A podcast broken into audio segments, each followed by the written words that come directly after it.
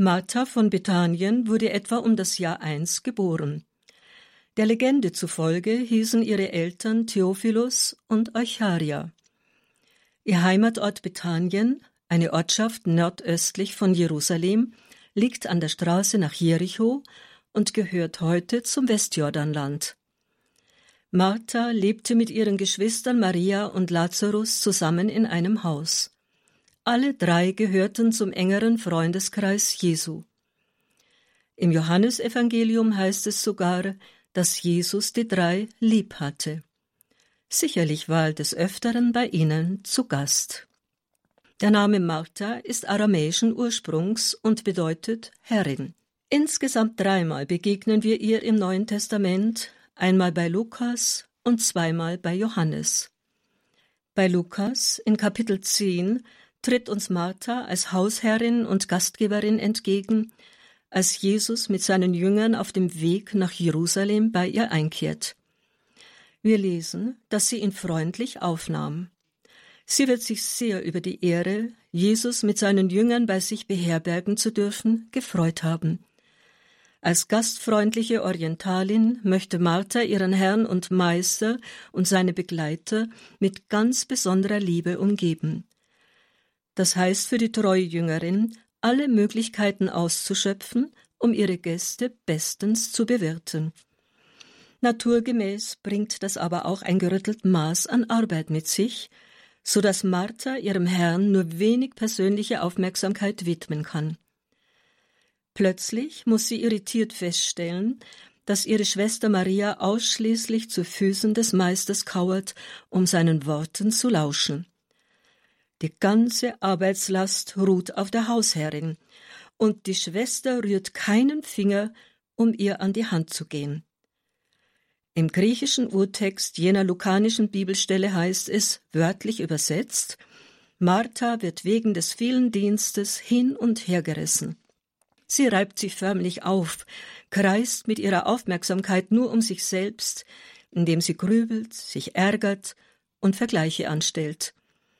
In ihrer Verstimmtheit wendet sich Martha an den Rabbi Jesus, um ihn zu bitten, Maria ob ihres Verhaltens zu tadeln. Doch Jesus gibt ihr zu verstehen, dass er wohl sieht, wie sie sich abmüht und sorgt. Dennoch habe Maria aber das Bessere gewählt. Jesus stellt dabei keineswegs den Wert ihres Tuns in Frage, lässt es auch gerne geschehen. Er möchte Martha jedoch zeigen, dass die Achtsamkeit für ihn jetzt wichtiger wäre. Das übermäßige, geschäftige Wirken ist hinderlich, sich ihm und seiner Botschaft zu öffnen. Diese Begebenheit wird in Martha sicherlich einen Denkprozess von großer Tiefe ausgelöst haben. In der Perikope über den Tod und die Auferweckung des Lazarus beim Evangelisten Johannes lässt dieser uns teilhaben an der inneren Wandlung Marthas. Jesus hat von der schweren Erkrankung seines geliebten Freundes erfahren. Er macht jedoch keine Anstalten, sich sofort auf den Weg nach Bethanien zu machen. Die Jünger sind völlig befremdet über das zwiespältige Verhalten ihres Meisters. Einerseits eröffnet er ihnen schon bald, Lazarus sei nun gestorben, Andererseits scheint er vom Ableben seines Freundes nicht allzu sehr betroffen zu sein. Ja, Jesus freut sich sogar, dass eine Situation eingetreten ist, in der er seine göttliche Macht offenbaren kann. Erst nach vier Tagen trifft der Meister mit seinen Jüngern in Bethanien ein. Als Martha davon hört, verlässt sie spontan die versammelte Trauergemeinde, um ihm entgegenzueilen. Sie tut dies, obwohl ihr Verhalten schwer gegen die damaligen gesellschaftlichen Gepflogenheiten verstößt. Fast vorwurfsvoll sind ihre ersten Worte Herr, wärst du hier gewesen, dann wäre mein Bruder nicht gestorben. Doch vertrauensvoll fügt sie hinzu Aber auch jetzt weiß ich, alles, worum du Gott bittest, wird Gott dir geben. Jesus entgegnet ihr Dein Bruder wird auferstehen. Die gläubige Jüdin Martha meint dazu, ich weiß, dass er auferstehen wird bei der Auferstehung am letzten Tag. Die bekannte theologische Auseinandersetzung über Tod und Auferstehung endet mit dem wunderschönen, feierlichen, durchaus radikalen Bekenntnis Ja, Herr, ich glaube, dass du der Messias bist, der Sohn Gottes, der in die Welt kommen soll. Mit diesen Worten hat uns Martha das ausführlichste Glaubensbekenntnis des ganzen Evangeliums hinterlassen. Sie hat, wie Petrus, Jesu wahre Identität erkannt, sie glaubt nun an seine alles vermögende Kraft. Allerdings wird die pragmatisch denkende Martha bald nochmals von großen Zweifeln befallen. Dem Befehl Jesu, das Grab des Lazarus öffnen zu lassen, begegnet sie mit unverhohlener Skepsis. Herr, er riecht schon. Doch angesichts der nun folgenden Auferweckung ihres geliebten Bruders sind all ihre Bedenken wie weggeblasen. Mit diesem Wunder hat Jesus seine Macht über den Tod unter Beweis gestellt. Er ist Herr über Leben und Tod. Wir können wohl davon ausgehen, dass Martha den Herrn auch auf seinem Todesweg begleitet hat. Nach seiner Auferstehung wird sie mit Sicherheit eine der eifrigsten Missionarinnen gewesen sein. Wann Martha gestorben ist, wissen wir nicht. Gewöhnlich wird das Jahr 84 genannt. Der Überlieferung nach sei sie gemeinsam mit ihren Geschwistern nach Gallien, dem heutigen Frankreich, vertrieben worden. Man nimmt an, dass sie in der Nähe von Marseille ein Kloster gegründet und ein asketisches Leben geführt hat. Die Legende berichtet, dass eines Tages das provenzalische Tarascon von einem Menschen verschlingenden Ungeheuer, dem Drachen Tarasque, belagert wurde.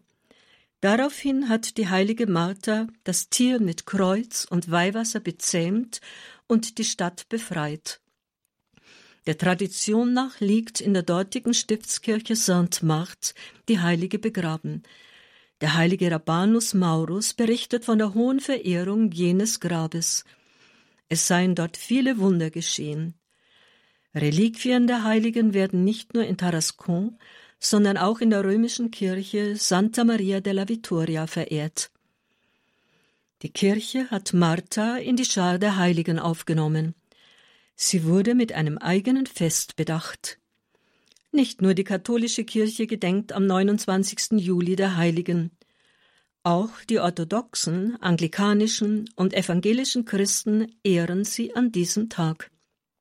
In zahlreichen Kunstwerken wurde im Laufe der Geschichte der heiligen Martha ein würdiges Gedenken zuteil. Es waren nicht nur berühmte Maler wie zum Beispiel Jacopo Tintoretto, Diego Velázquez und andere, die sie in ihren Bildern verewigt haben. Die Inhalte der Darstellungen sind teils biblischen, teils legendären Inhalts. In manchen ist sie als Drachenbezähmerin zu sehen, wie sie in der Hand einen Kreuzstab den Drachen wie einen Hund an der Leine führt. Die heilige Martha, gelegentlich auch Gastwirtin des Herrn genannt, ist Patronin all der Berufe, die mit Haushalt und Gastronomie zusammenhängen. Darüber hinaus ist sie wie die heilige Elisabeth auch Spitalpatronin, Ordensheilige der Krankenpflege. Ihre Attribute sind Schüssel und Kochlöffel. In Anspielung auf die Bändigung des Tarasconer Untiers wird sie auch mit Kreuzstab und Weihwasserwedel dargestellt.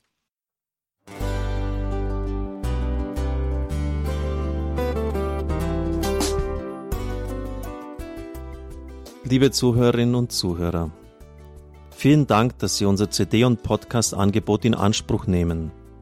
Wir freuen uns, dass unsere Sendungen auf diese Weise verbreitet werden. Dieser Dienst ist für Sie kostenlos. Für uns ist er allerdings mit einem nicht unerheblichen finanziellen Aufwand verbunden. Deshalb sind wir für jede Spende dankbar.